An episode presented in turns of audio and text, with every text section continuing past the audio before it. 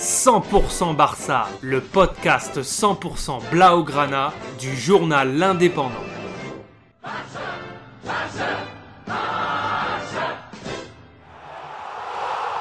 100% Barça, Mesqueum Podcast.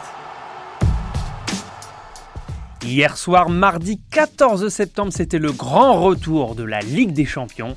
Une Ligue des Champions avec du public dans les stades.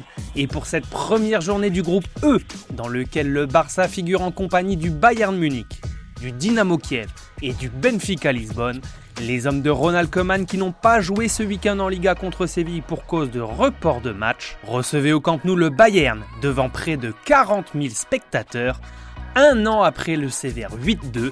Pour l'occasion, les Blaugrana se présentaient dans un 3-5-2 avec Memphis Depay et Luc de Jong en attaque.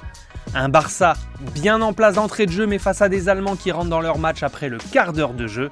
Très belle volée de Leroy Sané et la main ferme de Marc-André Terstegen pour sauver le Barça d'une première alerte. Un Barça pas vraiment dangereux en première mi-temps malgré un Depay qui s'est montré disponible. Les Catalans se font surprendre à la 34e minute par l'inévitable Thomas Müller.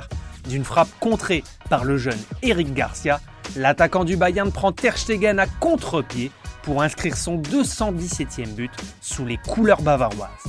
À la reprise, le Bayern reprend sa domination et c'est le jeune Jamal Moussiala qui frappe. Ter est battu et le ballon ricoche sur le poteau. Robert Lewandowski pousse le cuir au fond des filets. C'est parti pour 30 minutes compliquées pour les hommes de Coman qui décident de faire rentrer Philippe Coutinho à la 66e minute. Le Barça ne parvient pas à se procurer d'occasion et c'est le Bayern en compte qui inscrit le but du chaos. Le Bayern joue facile face à des Catalans inexistants en deuxième période. Kingsley Coman décale Niabri qui frappe sur le poteau une nouvelle fois, c'est le renard polonais Lewandowski qui récupère, dribble dans la surface avant d'ajuster pour le 3-0.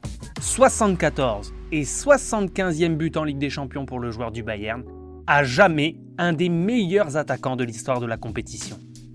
C'est donc une entrée ratée pour le Barça en Ligue des Champions pour cette première saison post-Léo Messi, comme l'a souligné la presse espagnole ce matin.